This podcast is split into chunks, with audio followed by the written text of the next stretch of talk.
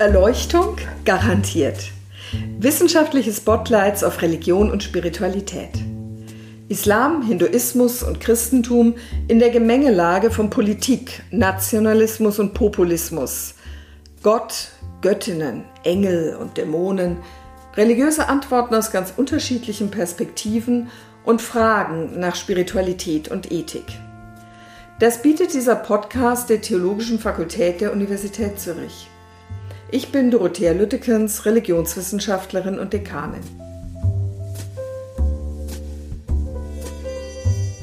Also wir beginnen die dritte Staffel unseres Podcasts heute mit einem Fastronauten und Fernerkundler. Und äh, Michael, zuallererst ganz, ganz herzlichen Dank, dass du dir als Rektor der Universität Zürich die Zeit nimmst, mit mir ins Gespräch zu kommen. Und ich würde am allerliebsten dich gleich etwas zu diesem Fastronauten fragen. Äh, eben, du bist fast Astronaut geworden und man kann öfter nachlesen, warum du es dann nicht tatsächlich geworden bist. Und wenn man dich einmal gesehen hat in deiner ganzen Länge, dann ist man froh um deine Körperhaltung, dass du kein Astronaut geworden bist. Aber warum wolltest du denn überhaupt Astronaut werden? Also die zu Beginn ist das Wort Fastronaut eine Wortschöpfung eines Journalisten, die ich total originell gefunden habe. Also die, das ist tatsächlich so, dass ich mir sehr lange früher überlegt habe, wie kann man denn die Erde von weiter weg her mhm. ansehen. Und dann bin ich natürlich groß geworden mit dem Space Shuttle-Programm, das dann gestartet wurde und all die Diskussionen, was man im Raum alles machen kann. Und dort habe ich dann sehr schnell erfahren, dass halt Größe ein wirklich sehr limitierender Faktor ist, physiologisch mhm. und natürlich eben auch ganz praktisch. Da sind begrenzte Raumverhältnisse und da muss man damit leben können, dass halt die Astronauten jetzt mal nicht ganz so groß sind wie ich. Und ich glaube, du bist überhaupt ein Typ auch in mehrfacher Hinsicht, der Platz braucht, um sich entfalten zu können, oder? Ja, die Frage ist, welch, äh, ich, Platz ist eine gute Frage. Raum. Sagen wir Raum für den Geografen. Ja, ja, genau, genau. Die, die Universität erlaubt das natürlich, dass man sehr ein großes Experimentierfeld hat mhm. mit sehr viel experimentierfreudigen Leuten. Eben, du bist ja dann nicht Astronaut geworden, sondern Geograf mit dem Spezialgebiet Fernerkundung. Also Professor für Fernerkundung und bist nicht ins Weltall geflogen, bist ja jetzt, und das ist für mich als Religionswissenschaftlerin natürlich spannend, wirklich sehr weit immer wieder gereist. Also Alaska, du warst mehrfach, glaube ich, mit deiner Frau zusammen in Sibirien, warst sehr oft in China und eben an deiner Publikationsliste sieht man auch, dass du in Nordwestchina ja auch an Forschungen beteiligt warst und du warst mehrfach im Iran. Und da ich jetzt auch gerade aus dem Iran zurückkomme, äh, fasziniert mich das besonders und ich nehme mal an, du bist nicht nur in den Iran gereist, weil du gerne und gut persisch kochst, was waren denn so die Gründe, wieso du da hingefahren bist? Und zwar immer wieder. Also die Beziehung zum Iran ist eigentlich entstanden, dass ich doktoriert habe an der Uni Zürich mit einem Iraner. Mhm. Und ähm, er hat mir dann die Kultur vom Iran natürlich sehr viel näher gebracht. Und ich glaube, das überraschendste Erlebnis war, wir haben ja alle Stereotypen über gewisse Länder. Mhm. Du liest aus der Zeitung irgendetwas, machst dir ein Bild und wenn jemand versucht, dieses Bild zu korrigieren oder sozusagen äh, richtig zu stellen, sind wir manchmal erstaunt, wie schlecht wir über ein Land informiert sind. Und als Geograf hast du den Vorteil, dass du mit professioneller Neugierde dann in diese Länder reisen kannst und tatsächlich merkst, dass die Stereotypen zu 50 Prozent gar nicht wahr sind. Mhm. Also da ist natürlich sofort die Frage beim Iran, klar, Stereotyp äh, religiöse Diktatur. Das ganze Land ist eigentlich nur noch religiös geprägt, in einer aus westlicher Perspektive auf jeden Fall mal bedrohlichen, ähm, einer bedrohlichen Weise. Und du hast das offensichtlich anders erlebt, ich übrigens auch. Aber wie hast du es? Also inwiefern würdest du sagen, das hat sich verändert? Also wir sind, das war etwas außergewöhnlich. Wir sind ja mit dem Land Rover dorthin gefahren. Mhm. Also wir sind von Zürich nach Teheran in sechs Tagen gefahren und waren dort sehr wahrscheinlich als Ausländer sehr willkommen, weil man sie gar nicht so oft sieht. Wann war das denn? Das war 2001. Oh ja. Und die Iranerinnen und Iraner haben sich grundsätzlich gefreut, dass überhaupt jemand diese mhm. Schwelle nimmt und dahin fährt und sich für sie interessiert. Mhm. Und dann äh, wurde uns sehr sorgfältig erklärt, dass man Menschen mit Stehkragen besser meidet und bei, bei den restlichen dann ähm, eigentlich eine Höflichkeit und eine Freundlichkeit antrifft, die für mich völlig überraschend war. Also wir haben ja fast Schwierigkeiten mit der Freundlichkeit der Iraner umzugehen. Mhm. Und wir sind so durchs Land gereist, dass ähm, mein Kollege und Freund, der auch Professor ist äh, für Waldwirtschaft im Iran, dass er uns natürlich sehr sorgfältig vorbei navigiert hat an allen schwierigen Situationen. Also wir durften zum Beispiel nicht nach Qom, ja. weil er gefunden hat, das ist eine Stadt, die nicht so interessant ist. Mhm. Aber wir sind dann ähm, wirklich ganz im Norden, ganz im Süden, überall hingereist. Und die Freundlichkeit der Leute war faszinierend. Mhm. Und was mir aufgefallen ist, dass die Frauen zu den westlichen Frauen noch viel freundlicher waren. Mhm. Weil die natürlich alle wissen, dass wenn im Westen sagt man, ja, wieso muss ich ein Kopftuch tragen? Mhm. Und wenn du diese Hürde dann doch nimmst, dann waren die praktisch noch freundlicher. Also sehr, sehr überraschend. Und ich denke, diese Gratwanderung zwischen einer modernen Gesellschaft und einer sehr stark religiösen Gesellschaft, das ist im Iran wahnsinnig ausgeprägt. Mhm. Aber zum Beispiel äh, im Iran herumzureisen und dann eben in die Wüste zu fahren und so, das war nirgends ein Problem. Oder äh, sich Freiheiten herauszunehmen, das war eigentlich gar nie eine große Frage. Wir konnten eigentlich alles machen. Und deine Erwartung war anders? Ja, natürlich hört man immer aus, aus, den, aus den Zeitungen, dass man eingegrenzt wird, dass es schwierig ist, dass man nicht sagen darf, was man, was man möchte und so weiter. Mhm. Und das findet natürlich gar nicht so statt. Die, die Kontrolle findet natürlich schon statt, aber nicht in diesem extremen mhm. Maßen, wie wir uns das einbilden aus Zeitungsartikeln. Für dich als Geograf, was hat dich besonders am Iran interessiert? Also zum Ersten ist der extreme Gradient von eigentlich einem sehr regenreichen Klima am Kaspischen Meer und dann 50 Kilometer, 60 Kilometer Luftlinie südlich bist du praktisch in der Wüste. Mhm. Also du hast diese extremen Gegensätze.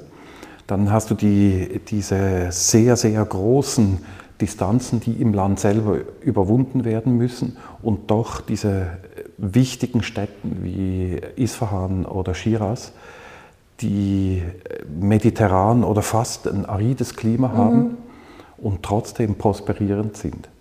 Das ist ganz faszinierend zu sehen, das gibt es sehr selten. Also im Iran kann man ja perfekt Skifahren mhm. und 50 Kilometer weiter ist man eigentlich schon in der Wüste. Also die verschiedenen Klimazonen, mhm. die der Iran aufweist auf so kurzen ja. Distanzen, ist eigentlich etwas, das sehr, sehr spannend ist. Das gibt es in wenigen Ländern so stark komprimiert. Und wir haben dann natürlich mit den Leuten dort Feldarbeit mhm. gemacht. Mhm. Wir sind in die Wälder gegangen. Der Iran hat die, die größten zusammenhängenden Buchenwälder am Nordhang des Elbors. Gibt es 50 Millionen Hektaren Buchenwald. Das würde man jetzt auch nicht denken. Das denkt man überhaupt nicht. Also es ist wie wenn die Lägern bei uns mehrere hundert Kilometer lang wäre. Genau so sieht es dort mhm. aus. Und das ist super spannend, weil da haben wir mit Försterinnen und Förstern Feldarbeit gemacht. Und das ist einfach ganz normal gewesen, wie bei uns. Wir haben mittags gepicknickt im Wald und dann hat jeder seine Arbeit gemacht mhm. und so im Team oder einzeln. Das war eigentlich gar nicht anders wie sonst. Also das Erstaunen ist eigentlich, dass etwas weniger anders ist als erwartet und gleichzeitig ganz anders im Hinblick jetzt auf die geografischen Bedingungen und Kontexte. Genau, genau. Also die, natürlich ist im kulturellen Verhalten, merkt man dann schon, dass wir unterschiedlich ähm, aufgewachsen und erzogen wurden. Fällt dir ein Beispiel ein? Ja, im Iran gibt es diesen Ausdruck Tarov. Mhm. Und das ist ja diese, ich glaube, das Austarieren der Freundlichkeit gegenseitig. Die Iraner machen sich ja selber darüber lustig zum Teil. Also wenn man jemandem etwas anbietet, dann gebietet die Regel, dass man mindestens dreimal Nein sagt, bevor man es dann akzeptiert. Und das stößt ja bei uns Europäern sehr oft auf Missverständnisse, mhm. weil wir sagen dann nur einmal Nein. Und, oder wenn man ihnen etwas anbietet, muss man wirklich dreimal etwas anbieten. Oder eben, wenn man nicht mehr, nicht mehr versorgt werden will. Mhm. Wir haben dann immer Orangen bekommen. Und bis wir dann gelernt haben, dass man wirklich dreimal Nein sagen muss, dass es dann wirklich fertig mhm. ist, das dauert dann ein Zeitchen. Und das sind so diese, diese Eigenschaften, das fand ich sehr, sehr schön zu erfahren. Mhm. kann, kann ich noch mal ganz kurz vom Iran wegspringen hier in die Schweiz und aber noch mal bei diesem Thema Religion, das für dich weniger präsent war im Iran als gedacht bleiben. Äh, wenn du jetzt wünschen könntest und du könntest bestimmen, welchen Stellenwert Religion oder Religionsgemeinschaften in den nächsten zehn Jahren in der Schweiz haben sollten, was würdest du dir wünschen? Das ist noch eine schwierige Frage, weil äh, doch wieder im Vergleich mit dem Iran mhm. ist ja die Verbindlichkeit, man hört es ja jeden Tag. Mhm. Wenn von den Minaretten zum Gebet aufgerufen wird, dann ist das ja sehr präsent, auch in abgelegenen Gebieten. Bei uns äh, gibt es ja rechtliche Einsprachen, dass die Kirchenglocken mhm. zu laut sind. Also offensichtlich fühlt man sich bereits gestört durch eine, etwas, was kulturell sehr lange vererbt wurde. Mhm. Das finde ich eigentlich erstaunlich. Die, heute merke ich natürlich, dass, die, dass das Auseinanderbrechen von Glaubensgemeinschaften etwas ganz, ganz Schwieriges ist. Früher hat die Kirche ja sehr stark und die Religion Zusammenhalt geboten. Mhm. Heute mit der zunehmenden Individualisierung ist das ja gar nicht mehr der Fall. Und damit dieser ganze kulturelle Werteverlust, den wir haben, der ist ja eigentlich sehr schade. Also wir haben lange in ja. Holland gewohnt und da wurden Kirchen en masse umgenutzt und umfunktioniert. Und eigentlich finde ich das schade. Also wenn du mich jetzt fragst, ja. was, was würde ich machen, wäre die Frage, können wir ein, ein, ein gemeinsames Verständnis wieder erreichen, dass Gesellschaften, die zusammenhalten, wichtig sind? Ob das jetzt unbedingt religiös ist oder anderweitig, das weiß ich, kann ich selber nicht genau sagen. Aber es wäre noch sehr spannend zu sehen, ob dieser Zusammenhaltsverlust zu einer zu starken Individualisierung der Gesellschaft führt. Und hältst du für möglich, man kann das wieder rückgängig machen? Ich weiß nicht, ob man es rückgängig machen kann. Ich sehe das mehr wie ein Prozess, der jetzt also physikalisch ausgedruckt so ein bisschen mehr Entropie hat. Also der Freiheitsgrad nimmt zu. Mhm. Und vielleicht braucht es irgendwann wieder mal eine Zeit, wo man sich auf gegenseitig besinnt und sagt, wir sind eigentlich eine Gemeinschaft und fragt, was sind denn die gemeinschaftlichen Werte? Die zählen ja heute immer mhm. weniger. Mhm. Also in, in, es ist so wie ein Auseinanderdriften und vielleicht mhm. konvergiert das dann irgendwann wieder.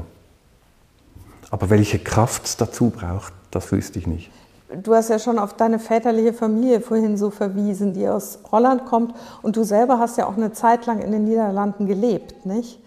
Wo ist dir denn dieses Thema biografisch gesehen, also das Thema Religion im weitesten Sinne, also Religion, Weltanschauung, Spiritualität, Weltansichten, ist, ist dir das noch an anderen biografischen Orten begegnet, jenseits der Iranreisen?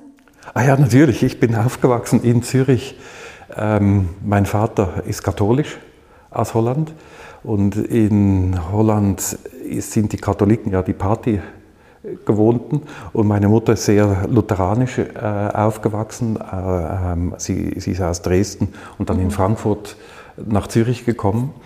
Und meine Eltern haben dann immer sehr stark Wert darauf gelegt, dass wir ökumenisch aufwachsen. Mhm. Und diese Gratwanderung zwischen den zwei Ansprüchen, also natürlich wir als Kinder fanden das super, wenn man Kommunion und Konfirmation feiern darf, da gibt es doppelte Geschenke. Das war natürlich fantastisch. Aber später haben wir gemerkt, dass die Eltern tatsächlich diese Gratwanderung versucht haben durchzuhalten und uns beide Werte mitzugeben. Das fand ich eigentlich sehr spannend. Und, und was heißt beide Werte? Was wäre denn so ein katholischer Wert und was wäre ein lutherischer? Ich habe, ja, das ist ganz schwierig zu sagen, weil das ist natürlich in der Schweiz so fast ein bisschen umgekehrt. Aber was wäre so ein katholischer Aspekt? Ich glaube, aus der Sicht von meinem Vater war es die Toleranz. Dass man sehr tolerant ist. In Holland waren natürlich die Calvinisten ultra streng. Also unsere Kinder haben sehr lange gemeint, dass wenn ich eine Krawatte anziehe, dass ich in die Kirche gehe. Weil die Kirchen im Umfeld von Wageningen. Da ist man dann sonntags hingegangen mit der Hutschachtel noch, äh, im weißen Hemd die Herren und mit einer Krawatte. Das war dann aber die kalvinistisch geprägte Kirche. Ja, ja. ja. Und ich, ich denke, die, genau diese Vorstellung war ja so witzig, dass äh, die, dass ich eigentlich eine Krawatte angezogen habe für geschäftliche Anlässe mhm. Und eigentlich am Samstag, Sonntag gar nicht. Und die Kinder dann immer gemeint haben, ich gehe dann doch in die Kirche. Und jetzt nochmal zu der, zur Wertediskussion. Ähm, vermutlich aus dem lutheranischen Teil von meiner Mutter ist, ist doch auch mit sich selber eben konsequent und streng zu sein, denke ich, habe ich, da, habe ich diese Werte mitgenommen.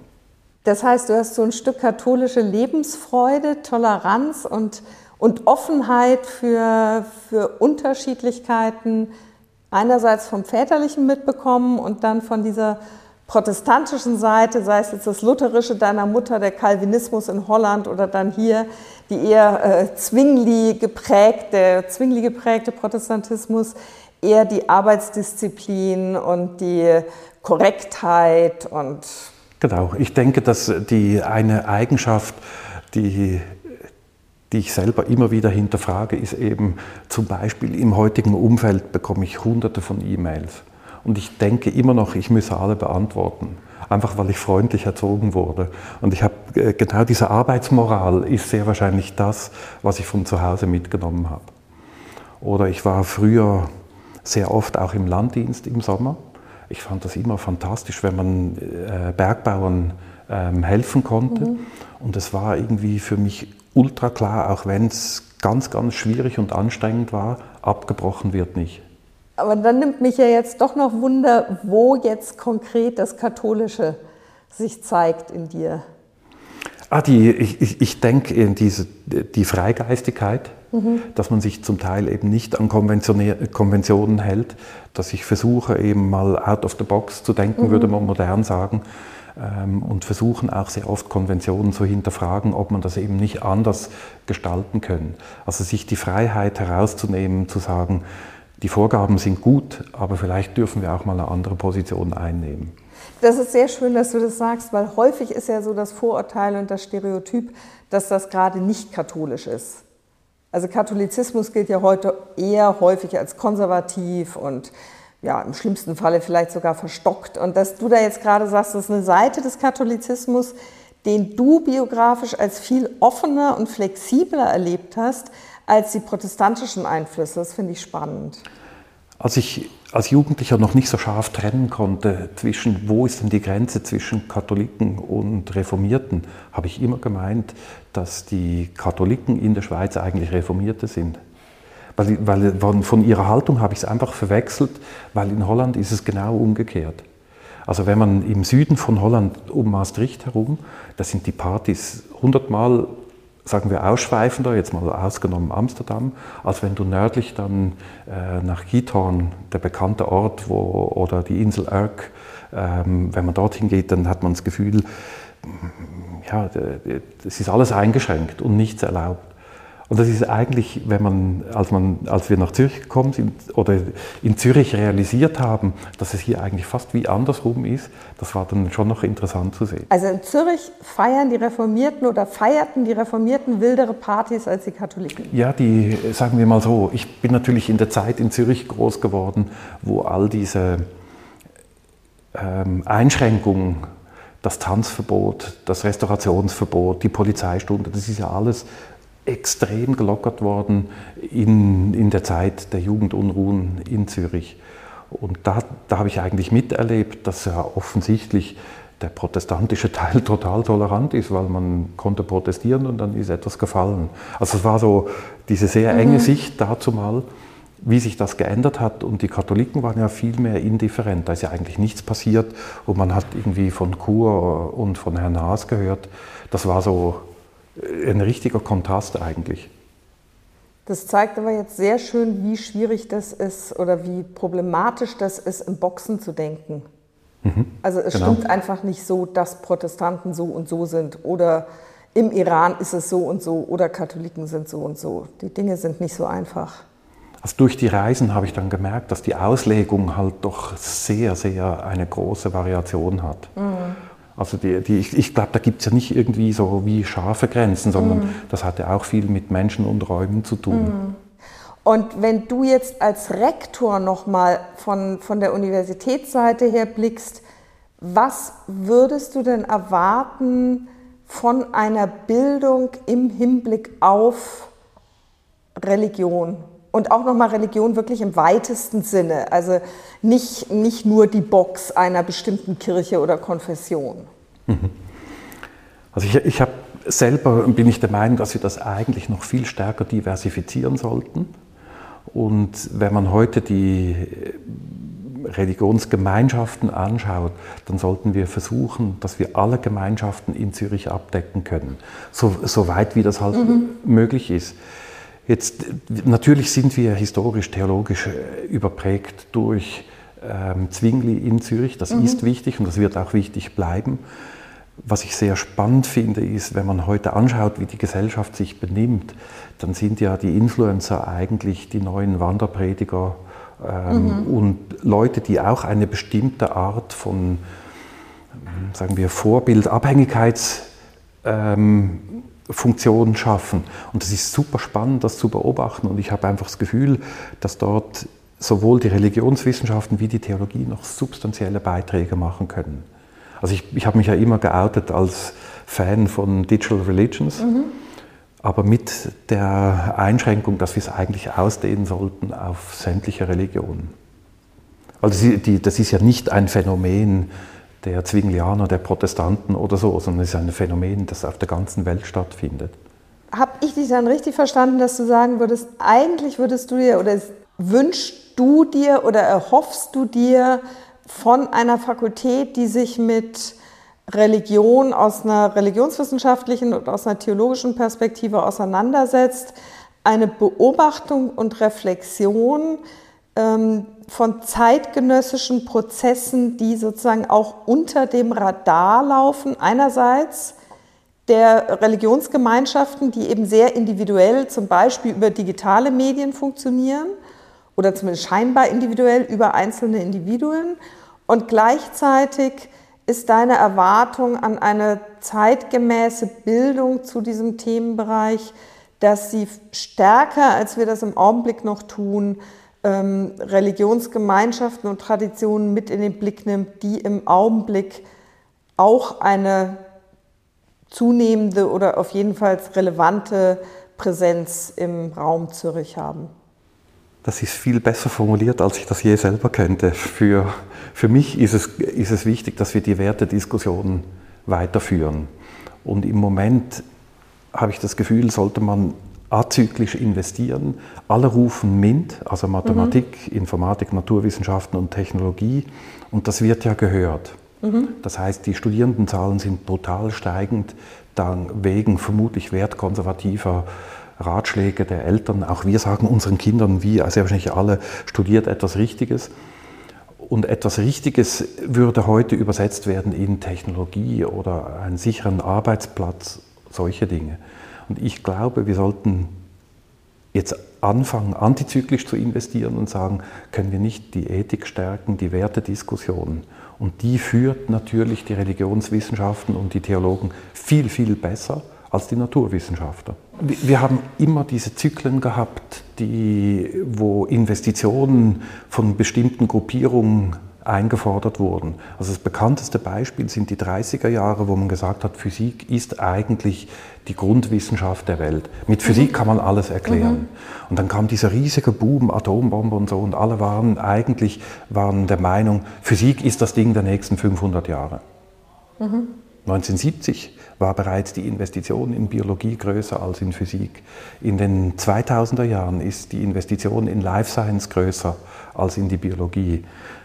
Irgendwann müssen wir verstehen, dass die äh, dass Maschinen, die künstliche Intelligenz, die kann nur genauso viel, wie wir ihnen beibringen. Die werden ja nicht schlauer sein als wir, weil wir ja immer sicherstellen, dass wir schlauer sind als die Maschine, sonst würden wir kapitulieren. Aber das zieht eine riesige Ethikdiskussion, das zieht eine Wertediskussion hinter uns her. Wer übernimmt die Verantwortung für diese mhm. Diskussion, dass sie gut geführt wird, dass sie ausgesprochen wird, dass sie ausdiskutiert und auch gelebt wird? Das machen nicht die Naturwissenschaftler in meiner Meinung nach. Auch nicht die, Wissens die Wirtschaftswissenschaft oder die Rechtswissenschaften. Und darum bin ich der Meinung, dass wir eigentlich profitieren sollten von all diesen sehr, sehr spannenden Ideen, von den, zum Beispiel von den Weltreligionen, die ja alle Daseinsberechtigung haben und sehr, sehr interessante Vorschläge gebracht haben. Mhm. Und dann gibt es noch ganz pragmatische Gründe. Die größten Großgrundbesitzer der Welt sind die großen Religionen. Also wenn man mal zusammenzählt, wer besitzt eigentlich wie viel Anteil der Erdoberfläche? Und wir wollen diese 30, 2030-Agenda erfüllen, nämlich dass ein Drittel der Erde bis 2030 unter Naturschutz steht. Die Städte können wir nicht unter Naturschutz stellen. Das ist eine ganz einfache Sache. Das heißt, was bleibt denn übrig? Dann müssen wir mit allen Weltreligionen reden. Weil dort sind die großen, die Großgrundbesitzenden sind heute dort. Also wir haben sehr mhm. spannende Diskussionen, mhm. auch die, der Wert des Menschen in der Natur. Das ist eine sehr spannende Diskussion. Ähm, de, denke ich, das muss man zusammen mit den äh, Religionsgemeinschaften ja. führen. Ja, ja, und man jetzt so von einer zunehmend säkularer werdenden Schweiz aus gedacht, ist man leicht verleitet zu meinen, dass global gesehen Religion als Faktor abnimmt. Und das stimmt eben in der Art nicht. Vor allen Dingen, wenn man keinen engen Religionsbegriff hat. Und da würde ich dir völlig zustimmen. Also das ist gefährlich von uns aus zu denken, dass dieses Thema obsolet ist. Ja, wir projizieren, das ist ja interessant, wir projizieren ja selber. In den Zeitungen steht, die Anzahl ähm, der Steuerzahlenden, Kirchensteuerzahlenden mhm. in der Schweiz nimmt extrem ab. Das projizieren wir dann in die ganze Welt, aber das stimmt natürlich gar nicht. Es gibt ja auch Orte, wo die Anzahl der Christen extrem zunimmt. Ja. Und in diesem Sinn wäre es eben wichtig, wenn man stärker diversifiziert. Mhm. Und ich bin der Meinung, das sollten wir eigentlich machen. Die Frage ist, was ist das beste Modell dazu? Und das beste Modell finde ich immer, wenn wir uns überlegen, wie stark können wir die Religionswissenschaften, die Ethnologie und die Geografie integrieren weil alle drei mhm. Wissenschaften sich ja mit ganz ähnlichen Phänomenen, also Raum-Zeit-Phänomenen ähm, beschäftigen. Ja. Der Inhalt ist anders. Jetzt bei mir in der Fernerkundung ist es, ist es sehr, sehr Engineering- und Physiklastig. Aber wenn man die politische Geografie oder die Wirtschaftsgeografie, genau, ja. Dann ist mir zum Beispiel, wenn man Themeneignerschaft anschaut, wer ist verantwortlich, welches wissenschaftliche Domain ist verantwortlich, um das Flüchtlingsproblem anzuschauen.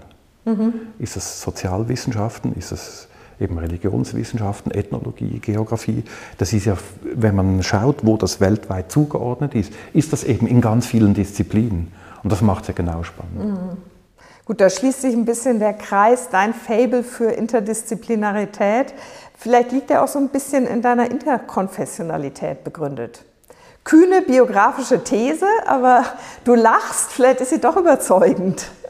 Ja, die, die, das, du hast eine Assoziation gemacht, die ich, über die ich selber vorher nie so nachgedacht habe. Aber das kann natürlich gut sein, dass eben genau diese, das sich bewegen in verschiedenen Welten mhm. eigentlich das Interessante ist. Du, ganz, ganz herzlichen Dank.